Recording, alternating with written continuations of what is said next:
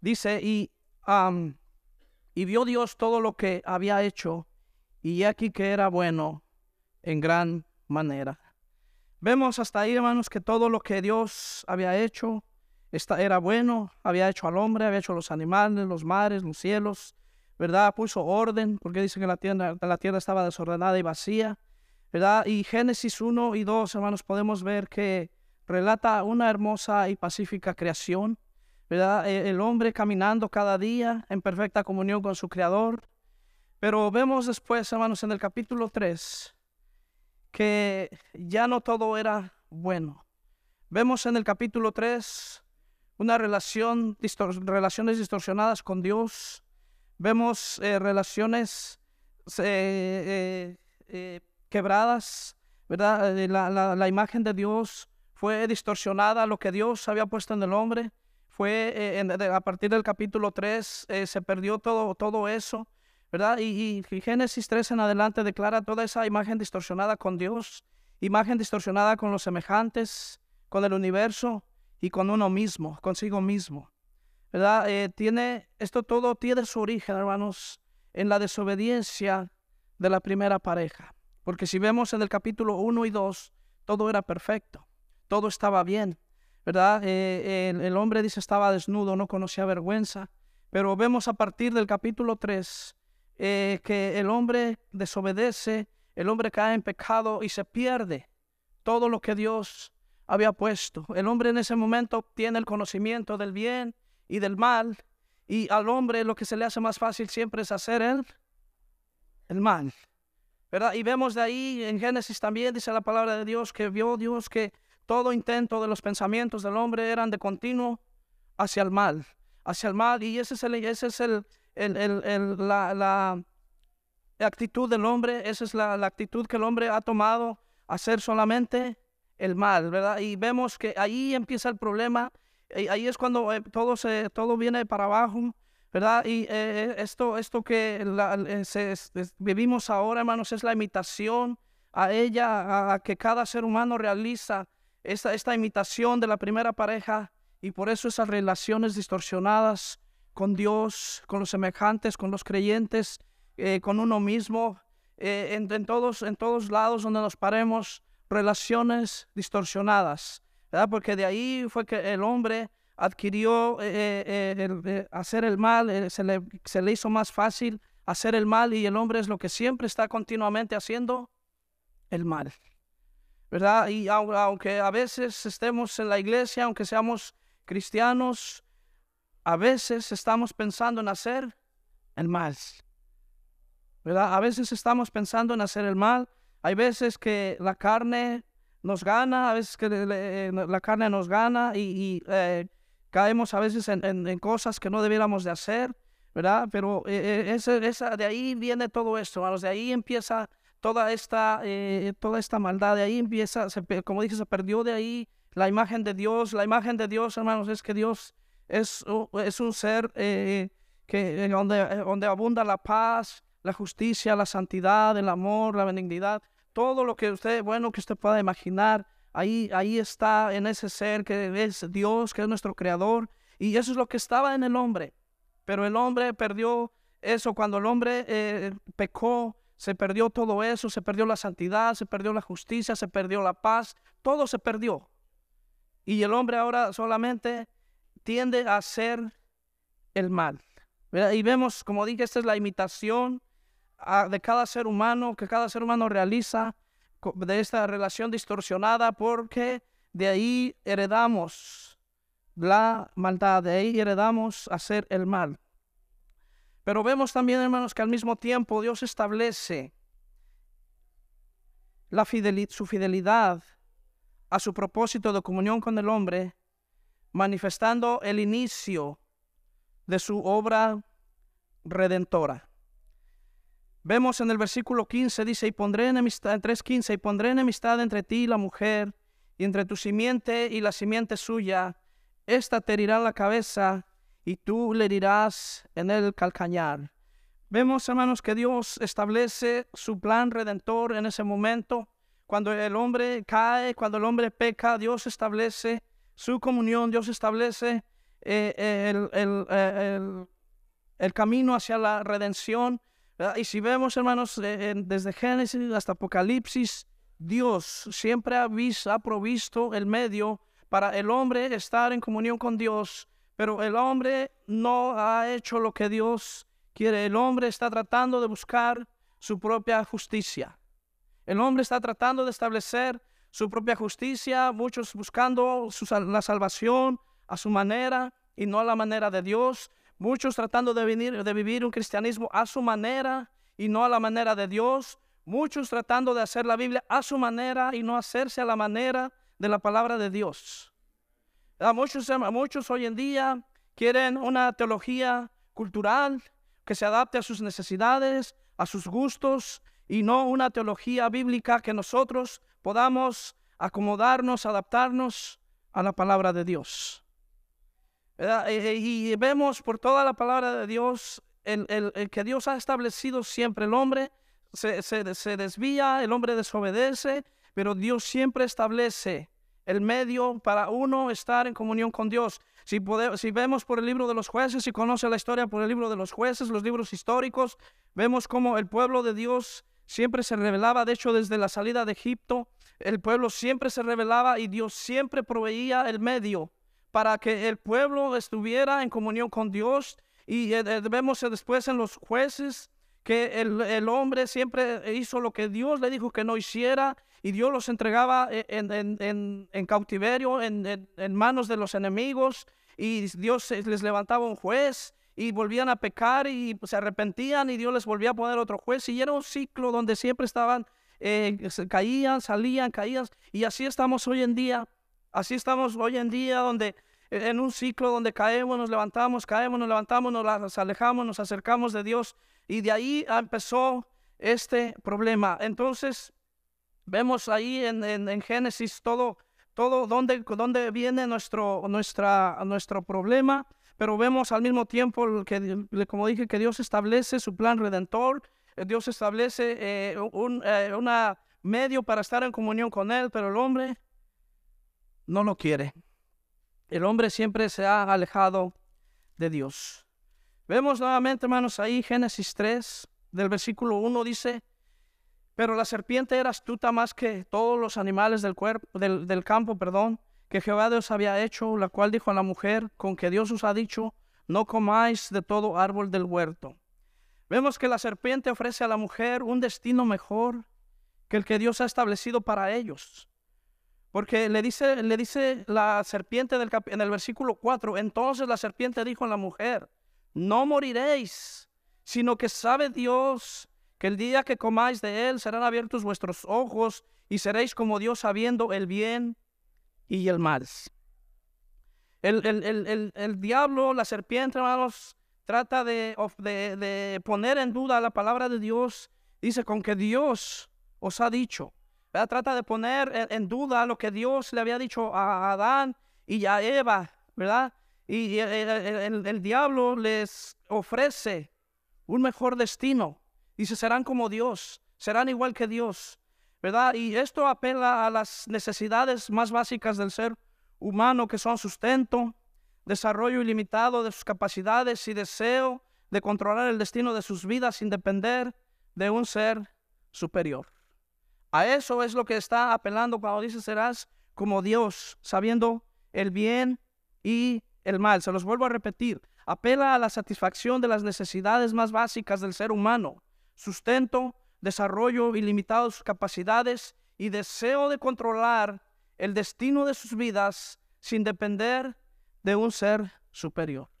¿Por qué cree que mucha gente no quiere venir a Cristo? ¿Por qué cree que mucha gente no quiere eh, acercarse a Dios? Porque no quieren depender de, Dios, quieren ellos depender por sí mismos, eh, dirigir por sí mismos sus propias vidas, porque eh, prefieren eso a, saber que tienen que dar cuentas a alguien. Y de la manera, quieran o no quieran, le van a dar cuentas a Dios. Quieran o no quieran, le van a dar cuentas a Dios. Queramos o no, un día vamos a dar cuentas a Dios por todo lo que hagamos o dejamos de hacer, lo que digamos o dejemos de decir. Un día vamos a dar cuentas a Dios. Un día vamos a estar ante Dios. Vemos, hermanos, ahí en el versículo 3 2. Dice, y la mujer respondió a la serpiente, del fruto del árbol del huerto podemos comer, pero del fruto del, árbol que está en medio del huerto, dijo Dios, no comeréis de él ni le tocaréis para que no muráis. Vemos, hermanos, que Eva no cede inicialmente, inicialmente, sino después de un proceso de evaluación externa e interna que finalmente la lleva a concluir que el árbol era bueno, atractivo y codiciable.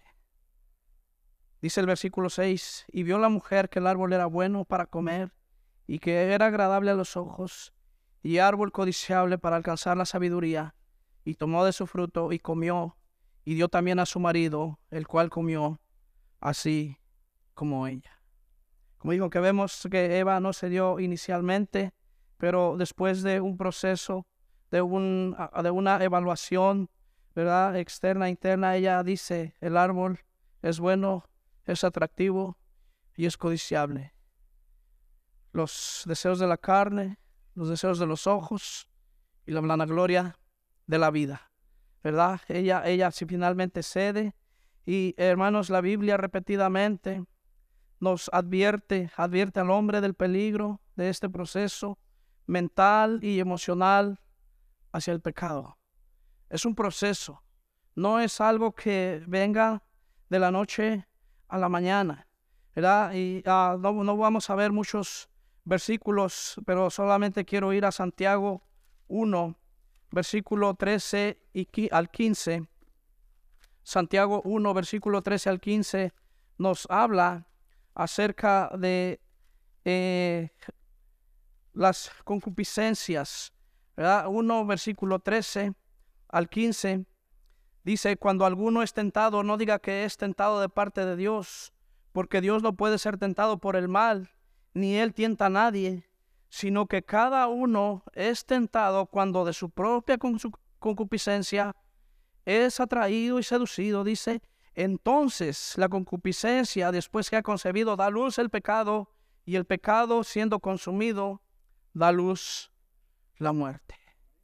Vemos, hermanos, que este es un proceso, no es algo que me nació espontáneo y lo quiero hacer, es algo que ya viene el hombre pensando, ya viene maquinando, pero eh, vemos aquí, hermanos, déjeme adelantar tantito el mensaje, vemos aquí en Génesis 3 que el, eh, eh, el, hombre tira, le echa la culpa a, a Eva y Eva a la serpiente y al final terminan concluyendo pues que Dios es el culpable, ¿verdad? Pero dice la palabra de Dios que no digamos que es de parte de Dios. Eso es algo que ya vienes pensando, eso es algo que ya traes en tu mente y es algo que, que si no eh, cambias esa manera de pensar, si no cambias esa actitud hacia, hacia ese pecado, va a va vas a dar a luz ese pecado. Va a venir ese pecado a tu vida. No, es que, no, no es que me nació ahora. No es que venía en el camino y me dieron ganas de pecar y me paré por ahí voy a pecar. No, hermano, es algo que ya traes tiempo atrás en tu corazón. En tu corazón en tu mente y pasan los hechos. Y de los hechos vienen las consecuencias, ¿verdad? Entonces vemos que la Biblia, hermanos, eh, solamente lee este versículo, pero repetidamente en muchas ocasiones la Biblia habla acerca de este proceso. Es un proceso y nos advierte acerca de ello. Ahora vemos, hermanos, nuevamente que el conocimiento que adquieren les hace sentir vergüenza uno del otro. ¿Verdad? Dice, entonces ellos supieron que estaban se dieron cuenta que estaban desnudos.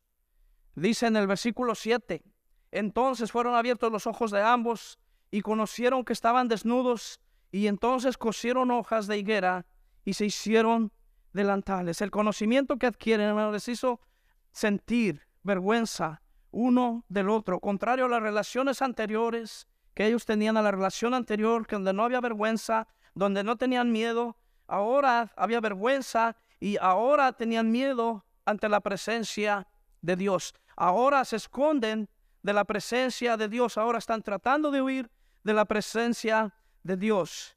Y a las preguntas que, Dios intenta, eh, o a las preguntas de Dios, ellos intentan eludir su responsabilidad. Como dije, ellos intentan eh, eh, evadir lo que hicieron y uno le echa la culpa a uno y otro le echa la culpa al otro. Y al final dijeron, es que tú, tú, me, tú me diste a la mujer, es que la serpiente, y al final, ¿quién tuvo la culpa?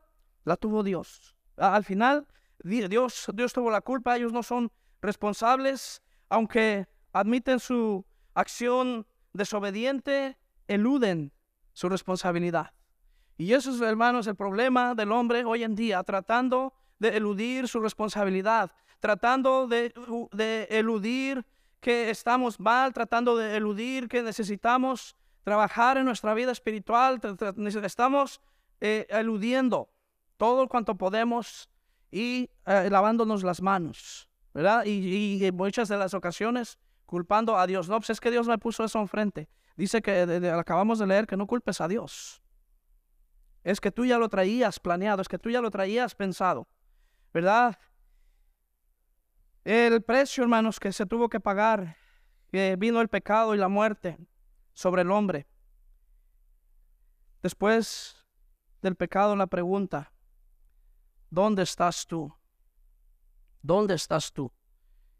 Y esta noche, hermanos, te vuelvo a preguntar, ¿dónde estás tú? Estás en la iglesia. Hoy estás en la iglesia el domingo, quizá el sábado, los lunes. Pero espiritualmente, ¿dónde estás? ¿Dónde está tu mente? ¿Dónde están tus pensamientos? ¿Dónde está tu corazón? ¿Qué escuchas cuando sales de aquí? ¿Qué ves cuando te vas de aquí? ¿A dónde vas cuando te vas de aquí? ¿Dónde estás? ¿Dónde estás tú?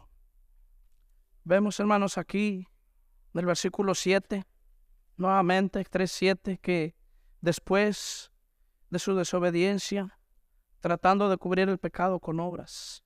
Y entonces fueron abiertos los ojos de ambos y conocieron que estaban desnudos, y entonces cosieron hojas de higuera y se hicieron delantales. Vemos que la inocencia del, del capítulo 2, versículo 25, había sido reemplazada por la culpa y la vergüenza, y tuvieron que apoyarse en su conciencia para distinguir entre el bien y el mal. Pudieron ahora distinguir entre el bien y el mal, y como dije, se les hizo más fácil hacer el mal. Ellos estaban bajo una luz de protección, pero esta luz había desaparecido. Esta luz ya no estaba. Esta luz se había ido de ellos, ¿verdad? Y hermanos, vemos el primer intento, el primer ejemplo en la historia del esfuerzo religioso humano tratando de cubrir su desnudez espiritual con obras. Ropaje que Dios no aceptó, vestimenta que Dios no aceptó, hermanos, y Dios no acepta obras. Dios no acepta obras, hermanos, no es, en primer lugar, hermanos, para ser salvo no es por obras, es por fe. Es por fe, es por gracia, porque por, por gracia son salvos por medio de la fe. Y esto no de vosotros, pues es un don de Dios, no por obras, para que nadie se gloríe. Dice que nos salvó no por obras de justicia que nosotros hubiéramos hecho, sino por su misericordia. Pero el hombre, hermano, siempre está tratando, como dije, de establecer su propia justicia. Y es lo que dice Romanos 10.3, porque ignorando la justicia de Dios y procurando establecer la suya propia, no se han sujetado a la justicia de Dios. Porque está tratando el hombre de alcanzar su salvación, como dije en un principio, a su manera, a su modo, y no al modo de Dios. Y por eso es que el hombre está tratando de hacer su propia justicia. Y sí dicen que creen en Jesucristo y que Jesucristo pagó por nuestros pecados, pero no confían es que Jesucristo pagó por nuestros pecados, porque están tratando todavía de echarle otro poquito, diciendo, Señor, no alcanzó lo que tú hiciste, vamos a echar unas poquitas de obras para completar. Cuando Jesucristo murió, hermanos, dijo, consumado es, pagado está, no debes nada, no tienes que hacer nada más. Eres salvo para buenas obras, pero no por obras, no por obras. Así que si no has puesto tu confianza en Jesucristo y si estás tratando de confiar en una religión o en lo que tú puedas hacer o en lo bien que te puedas portar, te digo de esta noche que eso no sirve. es por fe, es por gracia. Que de otra manera la gracia ya no es gracia. De otra manera la gracia ya no es gracia. Así que si no has puesto tu fe en Jesucristo y estás tratando de hacer obras, yo te digo de una vez que las obras no son aceptadas. Las obras no son aceptadas. Dios no aceptó esa vestimenta que ellos se habían hecho y Dios les hizo la vestimenta adecuada. No, la salvación todo es por obras. Igual, igual, de igual manera, hermanos, no hay obra que hacer cuando estás en pecado, cuando hay problemas en nuestra vida, no es por obras. No, no tenemos que hacer obras para eh, tapar el pecado como lo hizo Adán y como lo hizo Eva. Hermanos, se requiere arrepentimiento. Se requiere venir a Dios arrepentido, se requiere venir a Dios con un corazón contrito, con un corazón humillado y arrepentirme de mi pecado. No, no, Dios no, requiere penitencias. Yo me recuerdo antes de convertirme el 12 de diciembre, eh, hacía tantas, tantas cosas para agarrar favor con, con Dios y con la Virgen, ¿verdad? Pero Dios no quiere eso, hermanos. Dios no quiere obras, Dios no quiere sacrificios. Dios no, no le hacemos ningún favor a Dios con hacer obras. Dios quiere arrepentimiento, Dios quiere que nos humillemos, que reconozcamos nuestros pecados, nuestro pecado, y que nos arrepentamos y que cambiemos nuestra vida. Dios requiere que, que abandonemos nuestro pecado. El hombre, tratando de hacer, como dije, su propia justicia, en lugar de la justicia de Cristo. La tendencia del hombre, hermanos, cuando peca es hacer algo en lugar de tratar con su pecado. Y es lo que te acabo de decir, hermanos. Dios no quiere que hagas cosas. Dios quiere que te arrepientas. Dios quiere que cambies tu vida. Dios quiere que vengas reconociendo que estás fallando. Dios quiere que reconozcamos que tenemos un problema y que nos arrepintamos. Dios quiere que tratemos con el problema, Dios quiere arrepentimiento. Después vemos un intento por esconderse de Dios. La primera, primera cosa que vimos, hermanos, es que después de la desobediencia, ellos tratando de cubrir su pecado, y la segunda es un intento por esconderse de Dios, el versículo 8, 3, 8. Génesis 3, versículo 8. Y oyeron la voz de Jehová Dios que se paseaba en el huerto al aire del día, y el hombre y su mujer se escondieron de la presencia de Jehová Dios entre los árboles del huerto. La locura del hombre en pensar que se puede esconder de Dios. Hermanos, Dios apareció con bondad, se apareció con benevolencia, no airado, sino en forma condescendiente, dándoles la oportunidad de que se arrepintieran, dándoles la oportunidad de que reconocieran, hermano, ese es, es nuestro Dios. Dios es fiel y justo. Y más que justo, creo, diría yo, porque si fuera justo nos diera lo que nos toca. Pero creo que es más que justo, porque eh, dice que Dios es fiel y justo para perdonar nuestros pecados y limpiarnos de toda nuestra maldad. Solamente, como dije, quiere que vengamos arrepentidos. Y Dios, hermanos, siempre nos está dando la oportunidad de reconocer nuestro pecado. Y Dios siempre nos da la oportunidad, hermanos, siempre Dios es benevolente y es condescendiente con nosotros, dándonos la oportunidad para no pecar. Hermanos, esa es la actitud de Dios cuando un creyente peca. Conocen la historia del Hijo Pródigo, creo que todos conocemos la historia del Hijo Pródigo, refleja a Dios con el hombre, es el reflejo de Dios con el hombre. Dios siempre dando la oportunidad a que el hombre regrese, a que el hombre venga hacia Él y Él siempre dice está esperándote con los brazos abiertos. Porque Dios es un Dios condescendiente, Dios es un Dios benevolente, Dios es un Dios de amor, un Dios de gracia, un Dios de paz, un Dios misericordioso. Todo lo que puedo, todo lo bueno que te puedas imaginar, eso es Dios. Ese es nuestro Dios. Ese es el Dios que adoramos, ese es el Dios que servimos y Él nos está dando la oportunidad de venir a Él. El pecado, hermano, siempre viene acompañado con el miedo, Pero el hombre huye de Dios. Y no es temor, es miedo. Porque temor, hermanos, es tenerle reverencia y respeto a Dios. Miedo es huir de Dios. Y el hombre es lo que siempre está haciendo, tratando de huir de Dios. Pero ¿a dónde podemos huir de Dios? ¿A dónde podemos decir que me voy a esconder de Dios? ¿A dónde me iré? ¿A dónde me iré de Dios? El resultado trágico y final del pecado no solo nos separa de Dios, sino, hermanos, que nos hace escondernos de Dios.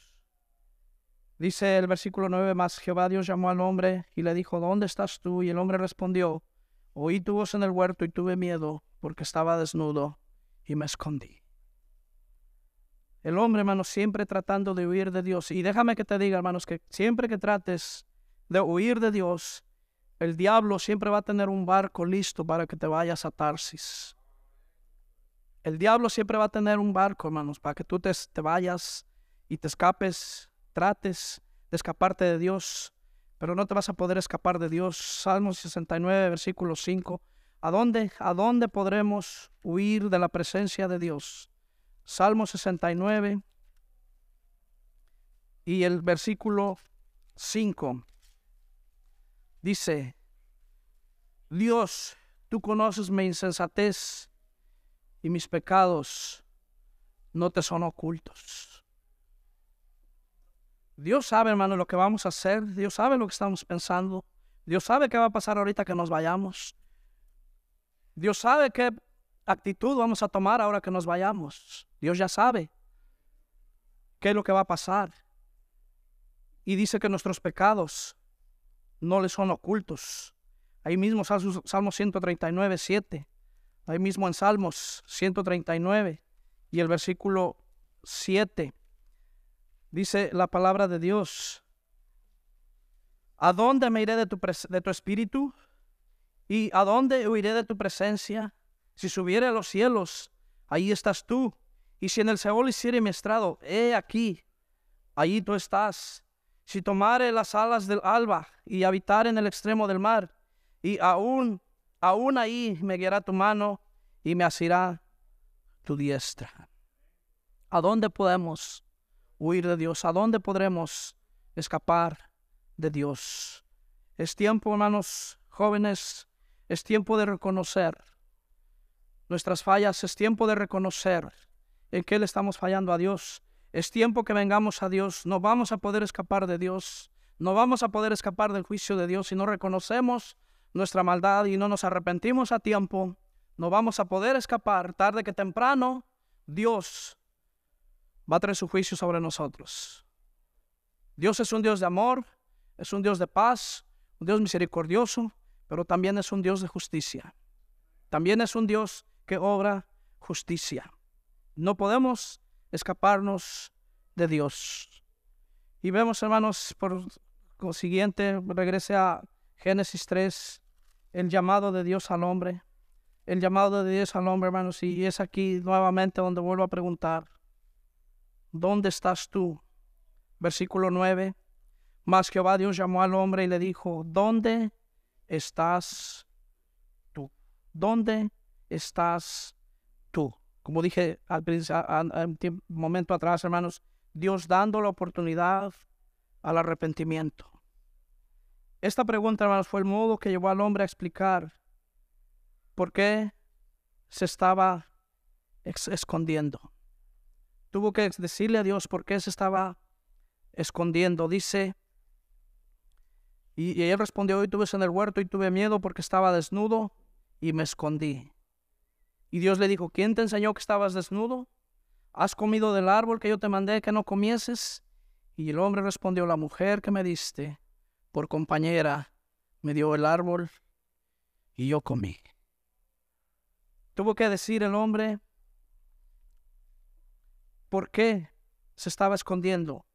Hermanos, va a llegar el momento en que nosotros tenemos que decirle a Dios por qué nos estamos escondiendo. Nos va a llegar el momento que le tenemos que decir a Dios por qué estamos huyendo. esta es una alarmante pregunta con que Dios acosó a Adán y lo detuvo, preguntándole en qué condición estaba. Yo te pregunto nuevamente, ¿en qué condición estás ahora? Te vuelvo a preguntar, ¿cuál es tu condición espiritual en este momento? Dios le pregunta a Adán, ¿dónde estás tú? No porque él necesitara información dónde estaba, ni, ni le estaba preguntando en el, punto geográfico de la tierra donde él estaba. Dios sabe de qué dónde estamos. Ya vimos que Dios sabe dónde estamos. Señor, Dios le estaba haciendo la pregunta, ahora, ¿a dónde tú quedaste? Ahora, ¿en qué condición tú estás? Como dije, Dios no hace esta pregunta porque necesita información. Es para darnos la oportunidad de enfrentar los hechos y confesarlos y humillarnos y pedir perdón y apartarnos. Por eso es que Dios nos está dando esa nos da esa oportunidad de decir, ¿dónde estás La pregunta es nuevamente, ¿dónde estás tú? ¿Te has examinado a la luz de la palabra de Dios? Vamos a ver unos versículos, hermanos, ya casi termino. No se desesperen, yo sé que ya se quieren ir a dormir. No se me duerman aquí todavía. Proverbios 6. Vaya a Proverbios 6. Y quiero que haga, se haga un examen, un breve examen a la luz de la palabra de Dios. Hay muchísimos ejemplos que pudiéramos tomar, pero solamente tomé aquí unos pocos ejemplos Proverbios 6, en 16 en adelante, seis cosas aborrece Jehová, aún siete abomina su alma.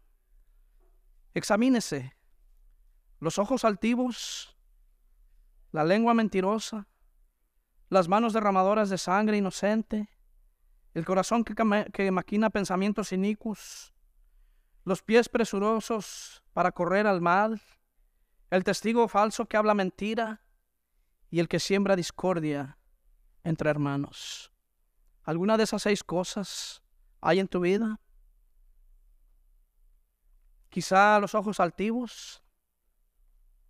Quizá pensar que eres el mejor, que ya lo eres todo, que ya alcanzaste todo lo que debías alcanzar.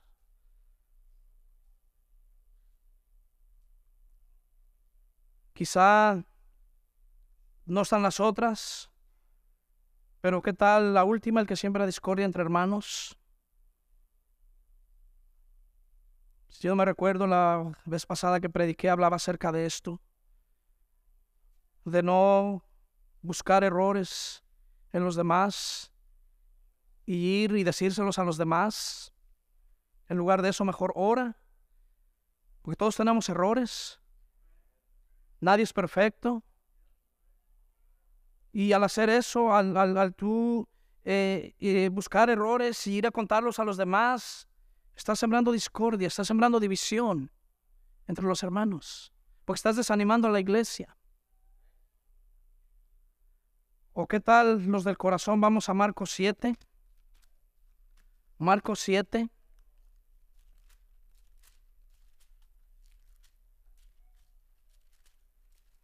Ahí encontramos una serie de cosas que podemos examinar. 7.21 dice, porque de dentro del corazón de los hombres salen los malos pensamientos. ¿Qué tal ahí? ¿Cómo andamos? Los malos pensamientos, dice, los adulterios, las fornicaciones, los homicidios, los hurtos, las avaricias, las maldades, el engaño, la lascivia, la envidia, la maldicencia, la soberbia, la insensatez, todas estas maldades de dentro salen y contaminan al hombre. Jóvenes, ¿cómo estamos en este punto de nuestra vida? ¿Cómo estamos con estas cosas principalmente, jovencitos? Con las mentiras, con los hurtos. Examínese, examínese esta noche a la luz de estos, de estos dos versículos, de estas dos porciones de la palabra de Dios, y piense y diga, ¿dónde está? ¿Dónde estás en esta noche? La vergüenza, el remordimiento, la confusión, la culpa y el temor los llevaron a esa conducta furtiva Y vemos, hermanos, que la gracia de Dios estuvo sobre ellos porque Dios pudo haber lanzado un juicio. Y Dios les da la oportunidad de arrepentirse, hermanos. Y eso es lo mismo que pasa con nosotros. La vergüenza, el remordimiento, la confusión, la culpa y el temor nos llevan a esa conducta furtiva, escaparnos, tratar de escondernos de Dios, tratar de huir de Dios. Y, yo sé que, como dije hace un momento, estás en la iglesia y estás el día de hoy, y estás el sábado y el domingo y el lunes, y estás en todos los servicios. Pero después de aquí, ¿dónde estás? ¿Cómo estás? ¿mantienes esa misma relación con Dios? ¿O cuando sales de aquí, te alejas de Dios, te pierdes de Dios, te escapas de Dios? ¿Dónde estás esta noche? Si el hombre coincidiera bien, o que, perdón, considerara bien dónde está, no descansaría hasta volverse a Dios arrepentido. Si tú consideraras bien esta noche, este día, esta tarde, ¿dónde estás? No descansarías hasta volver a Dios arrepentido. Y no tratar de evadir tu responsabilidad, como vemos ahí nuevamente, volvamos a Génesis, aquí termino. Génesis 3, nuevamente, el versículo 10. Yo sé que les dije que ya me lo terminaba, pero dicen que cuando un bautista dice que ya me lo termino es porque falta una hora. ¿Verdad? El hombre, hermanos, vemos ahí evadiendo su responsabilidad. El versículo 10 al, al, 12. Vemos, dice, y, él, y, y respondió, oí tu voz en el huerto y tuve miedo porque estaba desnudo y me escondí.